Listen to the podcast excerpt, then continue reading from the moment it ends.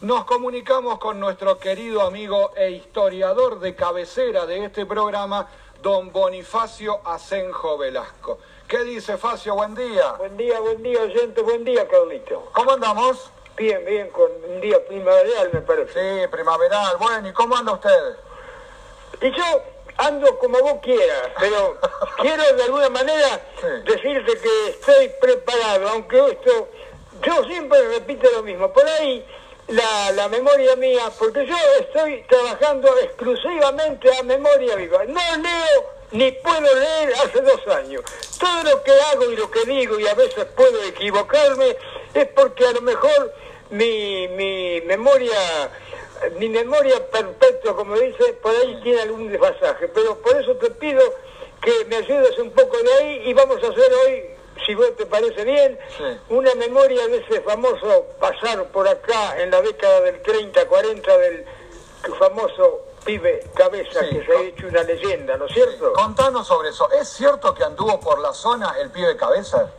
Eh, El pibe cabeza, bueno, la gente en general sabe quién fue el pibe cabeza. Y no te creas, ¿eh? tendrías que contar un poquito. Bueno, a ver, ayúdame un poco vos ahí, que yo, ah, mirá, el pibe cabeza, ¿Qui- ¿Cómo se, ¿Cómo se llamaba? El personaje, él era un, de apellido Gordillo, era. Gordillo. Era un chico que se nacido en la ciudad de Colón, provincia de Buenos Aires. Es de acá, nativo de Colón. Tiene, hasta yo conocí familiares del, del pibe, del pibe cabeza, Gordillo, porque mi- yo mi familia Velasco es una familia tradicional de Colón. Mi abuelo vino de Colón, estaban mis tíos, todavía tengo unos primos segundos. Y conoce, y él era un chico de ahí de Colón que se fue a los 15 años, no sé si porque se fue el padre, la madre, ah, y se radicó en General Pico, La Pampa, cuando apenas tenía 15, 16 años creo, y ahí, y yo te digo la versión que tengo yo, que después, hay muchas versiones, pero yo te hablo la, que- la, la más genuina, la que posiblemente conozca todo el mundo. Y así él se instaló, creo que se fue con la madre o el padre, y, y se instaló en General Pico. Bueno, por eso él ahí nació, prácticamente empezó a vivir ahí a los 15. Y él ahí es donde era, ah, era auxiliar de peluquería, era un cadete de peluquería. era- bueno, y ahí ese fue el inicio de él, eh, digamos, porque no sé qué problema tuvo una vez por una novia que tenía, creo que le pegó una paliza a la novia, a la suegra, no sé a quién, y estuvo, eh, en la, estuvo en la cárcel un tiempito ahí en General Pico, por ahí en La Pampa, y bueno, y ahí es donde se vinculó a la gente, ¿qué dice la gente? Dice que ahí es donde él cuando sale de la cárcel sale medio malandro, porque precisamente como pasaba antes, pasa ahora, estamos hablando de la década del 30, y le decían que en la cárcel en vez de, de reeducarte, viste, salís más pistolero, más bandolero, que, y bueno, y eso es un poco el inicio de él, y ese fue el que después famoso pibe cabeza. Bueno, muy bien. Y hay otros apellidos que se relacionan en esa época con, con él. Caprioli, Ritondale, Martínez. ¿Quiénes eran? Mira, bueno, ahí ya te digo, ahí ya, fíjate a quién citas vos. El, Ritondales, el comisario Ritondales. Facio. ¿Facio de apellido era? A Facio era el comisario que lo mató, bueno, pero Ritondale era un agente que todavía tiene familiares de acá de Santa Isabel. Eran dos hermanos Ritondale que según dicen eran integrantes de la, de la, de la banda de, de, de Pibe Cabeza. Ese es Ritondale, hablas vos. Vos, por ejemplo, me hablas de, de Martínez. Martínez, sí. el famoso nene Martínez, era de Junín, era uno de los integrantes de, de la, de la banda, como de la Fuente, como, bueno, recién vos me nombraste otro apellido, recién me dijiste, ah, Caprioli, Capri- Ca- bueno, Caprioli. Caprioli era el segundo, y cuando, cuando desaparece, que precisamente lo matan a, a, a Pibe Cabeza, lo mata el matadero, el comidá, había un comisario de apellido Facio, Facio, Facio, con- sí. ese, Sí. ese es el comisario que en el tiroteo, cuando él sale del ma- el matadero, había ido a visitar la novia, y cuando él vendido ya, porque se ve que acá ya lo habían, y lo esperaron que saliera de la casa de la novia y el matadero, una, una, en aquel tiempo te imaginas lo que sería, la año treinta y pico, Claro. y el comisario, lo- y él calcula, cuando lo quieren detener, saca el revólver y ese tiroteo, el asunto es que lo matan, y así muere el pibe cabeza, y lo mató el comisario Facio. Pero ya eso fue cuando había hecho muchos años de... Y queda después Caprioli, esa banda siguió andando y quedó Caprioli de GDF por un tiempo. Y así sintéticamente, pero lo interesante, su, su, su andar acá por la zona, que lo hacen leyenda, que hasta lo hacen amigos de alguna gente de acá, hmm. que incursionaba periódicamente. Después tenés un montón de, asaltos, de secuestros, de robos que se les imputaban siempre a él, ¿no es cierto? Claro, pero en su momento digamos que era como para nuestra zona, para la Argentina, como lo que se conoce el enemigo público número uno, como la principal banda de robos y secuestros? Claro, porque él era, él era un él era, en aquel tiempo era asaltante de banco, era un bandolero, inclusive era el tipo bairoleto. Claro. Eso, eso que la gente joven, la gente, la gente pobre, humilde, lo que, porque él le ayudaba, se hacía amigo, porque en ese tiempo gobernaban la región acá Rosario y el sur, ah. las famosas, las famosas mafias, claro, Chicho Chico, que era el, famoso Galifi, Juan, don Juan Galifi, y el Chicho Chico, que era el turco que, que, estaba. Y Rosario era dominado prácticamente por esas dos bandas que manejaban en ese tiempo la prostitución, el juego, y todavía no había droga, pero se manejaba un poco el alcohol, como en, esa misma época, te acordás que estaba la ley seca en Estados Unidos, que en Chicago imperaba la mafia, que Al Capone manejaba todo. Claro, claro. Y acá un poco era igual. Acá la mafia manejaba todo, o sea, Chicho Chico y Chicho Grande, don Juan Galifi, que después la hija de él, la, gata Galifi, fue un tiempo bastante... Eran, no eran, eran los que manejaban todo eso en ese tiempo, la prostitución, el juego. Y bueno, y así fue cuando él viene acá e incursiona él era asaltante de banco, por eso le imputan un montón de asaltos. Acá si vos haces memoria, te vas a ver que acá, por ejemplo, ahí tenés, bueno, todos unos apellidos de comerciantes. Sí. Bueno, él decía en ese tiempo que él él, él, andaba y todos esos asaltos que hubo, que no sé si vos tenés algunos ahí no todos. No, por ejemplo, Alianac, Obdulio Rivero. Claro, Alianac, mirá. Curti, Curti y compañía, un lugar. Claro, Curti. Curti era un importante comerciante de arribeño que tenía remate feria, ramos que, que dicen que lo secuestró. Ah. Incluso, incluso dicen que pasó por acá por Cañay, como lo llevaban en el auto esos autos cuadrados que figuraban siempre y que acá pasaba. Dice que don Curti, que era, ¿cómo decía acá eso, Gastón Aramendi en ese tiempo? Claro, una casa Y, lo, y lo habían secuestrado, que no sé qué tipo de secuestro hacían, y después pedían un pequeño rescatito. Bueno, y que pasaron por acá, y que pasaron por la tienda de Casa Aramendi, y como iba el, el viejo, iba, el viejo no sé qué era, le, se baja uno de los muchachos del automóvil y le compra un sombrero. Hasta eso quedó como anécdota, ¿viste? Que se hace cierta. Y después, eso te digo por cuenta. Y cuando vos le Alianac, ¿sabes quién era Alianac? Alianac, que ya lo hemos dicho en la historia de las tiendas de Villa Cañas, era el cuñado de don Elías Dana era el hermano de doña Rebeca, doña Rebeca era la mujer de y que eh, fundó la famosa tienda Los Dos Turquitos. ¿Por qué eran los dos turquitos? Porque uno era Alianac y el otro era Elías Dana. Y el otro era Dana, claro. Entonces, cuando empezó a poner sucursales, que el turquito Dana, que vino acá con dos valijas, después tuvo sucursales en todos los pueblos vecinos, ¿qué pasó con el turquito Dana? El turquito Alianac se fue y puso la sucursal de los dos turquitos en Santa Isabel que estaba sobre la ruta también, como acá estaba Armenia. Bueno, ¿y quién era el cadete de la tienda? Nuestro reconocido y recordado amigo Edulio Rivero. Ah, mira el, el, el, el, papá de Jorge. De Jorge, claro. Bueno, y él era cadete en la tienda de los dos turquitos, allá en Santa Isabel. Y dice, por todo eso son leyendas y quedó y quedó como si fuera.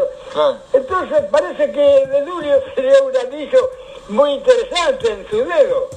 Y dice la leyenda y lo embromaban y siempre contaba él y la verdad decía que era cierto.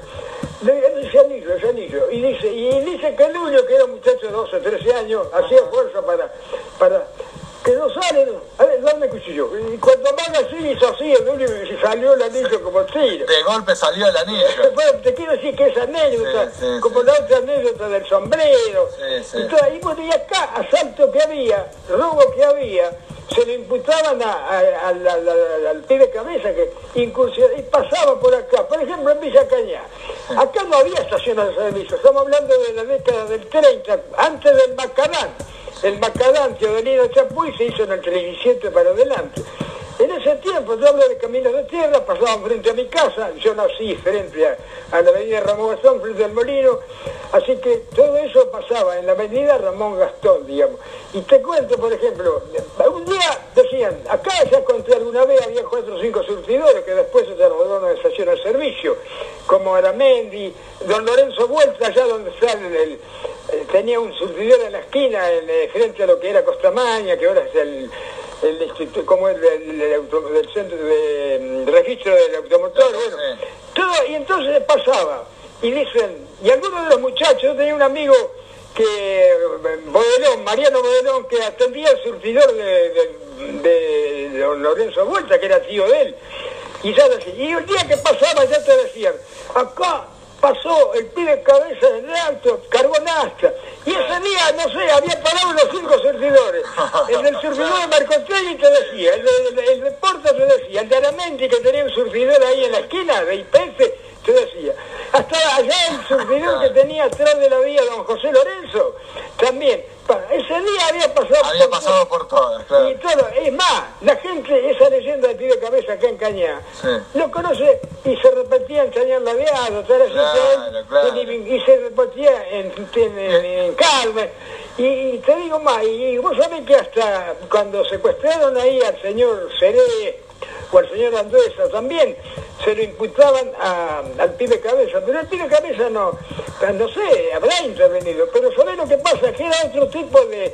Pero lo, a donde se equivoca el pibe cabeza, a donde va y se mete en Rosario, donde un poco le empieza a hacer la competencia a Chicho Chico y Chicho Grande. Claro, y con los dos chichos no había que meterse, No Fabio. había que meterse porque además era un asaltante de banco, un asaltante de boliche, los otros ya manejaban Claro. hoy debería ser la droga o así. Facio, ¿y los secuestros de Seret y Anduesa de Venado Tuerto fueron importantes en lo que hace también a los montos que se pedían o no tanto? Bueno, sí, bueno, eso no sentía mucho. Además no había la difusión que hay ahora, que hay televisión.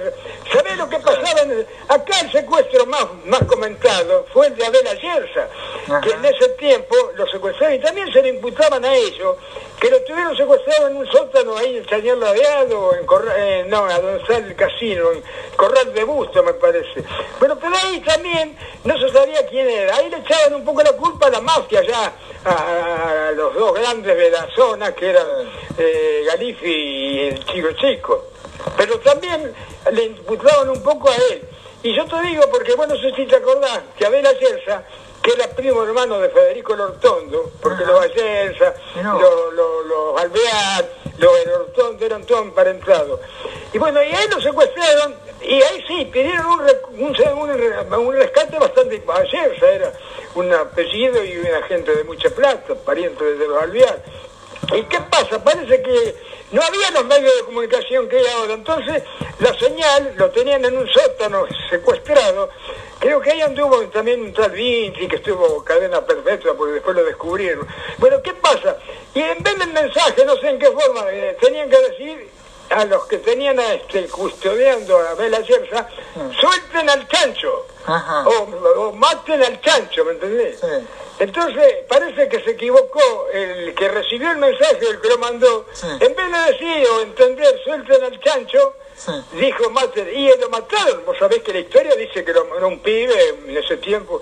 Lo matan a ver a Yerza. Y bueno, y también le imputaron un poco eso a él, al, al- al- al pibe. Pero te digo, después acá lo que, lo- el que él era amigo, confeso, y con vos ya hemos conversado, acá era muy amigo del, del Carrero Gil. Tal así que hay una, unas cuartetas y unos versos dedicados al pibe cabeza y él era muy amigo del Carrero Gil, un hombre que vivió acá, eh, que mucha gente se debe acordar de él, que se encontraban en la ruta, porque dice que como en ese tiempo el carnero andaba en esos caminos que iban acá, Rufino, vos sabés que el, la harina o el trigo lo transportaban en los carros en ese tiempo.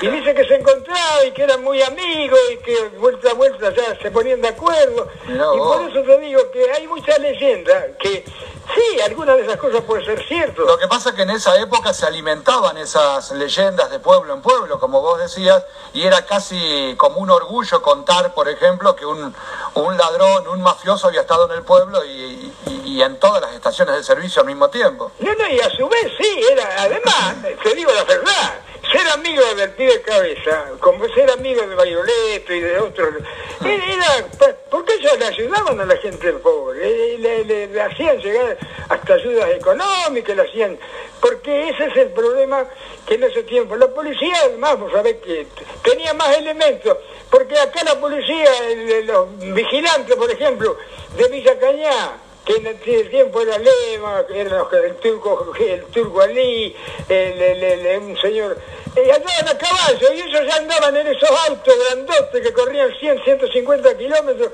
te imaginas que ya estaba más adelantada la, la, la, en ese tiempo, te hablo, la, la delincuencia que la, la, policía, querida. Claro. Facio, esta es una pregunta difícil, a ver si sabes. En el tango Cambalache, cuando dice, por ejemplo, Don Chicho y Napoleón, que nombra personajes, ¿es uno de los chichos gastas rosarinos? Claro, eso era Don tiene, Chicho. Tiene, que ser, ¿no? porque Don Chicho, mira, no sabes que la mafia nace en Nápoles, Italia, o sea, se traslada a Estados Unidos. Y, Don Chicho, bueno, no te olvides que de los primeros capos de la mafia en Italia, allá en, en, que me perdonen los italianos, porque dice que nació allá en Nápoles, en Sicilia. Bueno, te acuerdas que decía Don Chicho, Don Chicho, para mí un poco por eso, y después se trasladó, porque después toda esa gente se trasladó a, a como esa, y al Capón y todos eran de origen italiano. Y en la película El Padrino también. El Padrino, fíjate, ahí está, el Padrino. Uno de los que forjan al Padrino desde Italia es Don Chicho. Pero seguramente si el Don Chicho, el Padrino nace y el origen, eh, por eso era el origen de la mafia era el Padrino para mí, que era el Don Chicho de esa época que la que la historia la... Bueno, pero acá en la región, ya te digo, después queda, después que lo matan, vos fíjate que a Chicho Chico aparece enterrado, creo, se decía en ese tiempo que lo habían enterrado vivo, en, eh, allá en Morón, por allá. Y él, él operaba acá en Rosario, porque Rosario, ¿sabe por qué le decían la Chicago Argentina Rosario? No, algunos dicen que era porque estaba todo el movimiento bursátil, comercial de acá, eh, visto como era el puerto de, más importante prácticamente para el comercio exterior. No, otros dicen que no, que eh, la Chicago Argentina, porque acá estaba la mafia, por empezar, el juego, la prostitución, ah. todo eso lo manejaban acá Don Chicho Chico y Don Chicho Grande, y entre ellos competían. Y el que se quiso meter en ese círculo y a competir, bueno, les pasó como esto, porque dicen que el que lo vendió a la policía, porque le conocía, porque también tenían entre ellos, este, ya hasta no había los elementos que hay técnicos, pero tenían fuentes de información y fueron ellos los que le dieron todos los datos al comisario Facio para que lo esperara cuando salía de la casa de su novia el pibe cabeza y ahí lo... Por eso te digo que era todo otro sistema, pero que es el mismo que se mantiene ahora, porque la, la máquina tiene otra tecnología, ¿no es cierto? Claro, claro. Bueno, muy bien con la historia, Bonifacio, muy bien, ¿eh?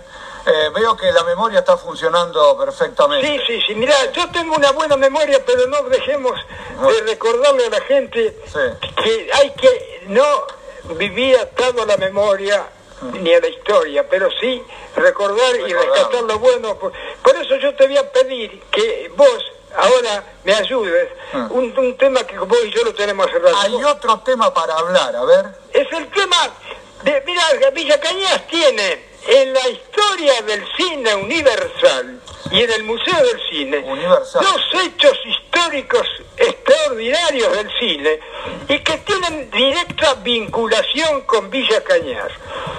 Vos y yo anduvimos en esas cosas. Vos no te olvides que ahora, el domingo que viene, no, el domingo que viene, sí, se va a cumplir un aniversario más de un hecho histórico ocurrido en Villa Cañas o sea, la celebración del 9 de julio de 1930, donde se trajo la mejor empresa cinematográfica del país para que filmara los actos celebratorios de Villa Cañas, de esa, ¿quién se filmó todo, está todo filmada. En una película de 35, en un corto de 35 milímetros, que en ese tiempo el celuloide era de 35 milímetros y los proyectores. Y esa película se filmó acá, en Villa Cañas, porque se trajo una empresa cinematográfica y se filmó.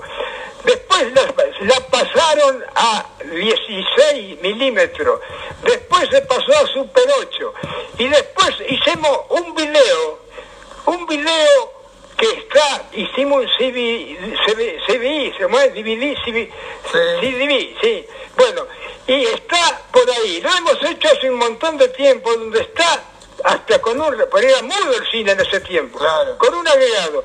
Y acá se ha pasado varias veces, tiene antecedentes acá Cañavisión, tiene la municipalidad en su registro el video, que el video, Carlito, lo hicimos con mi amigo, lo restauramos, los primeros dos pasos a Super 8, el amigo Martínez Suárez me, mandó un alumno de él y lo pasamos a Super 8. Después lo hicimos con el amigo Jovet, mi querido amigo Jovet, Peter Jovet. Lo pasamos a video y le hicimos un relato y está perfectamente los 30 minutos de los actos celebratorios, actos de la plaza, Tedeo, salida. Y es un van a ver ahí mucha gente, mucha gente, va a ver a sus abuelos en el acto celebratorio del 9 de julio, o sea que 67 años después vamos a ver en actividad a todos los abuelos que todavía alguien reconozca, a los bisabuelos, y yo te pido que vos...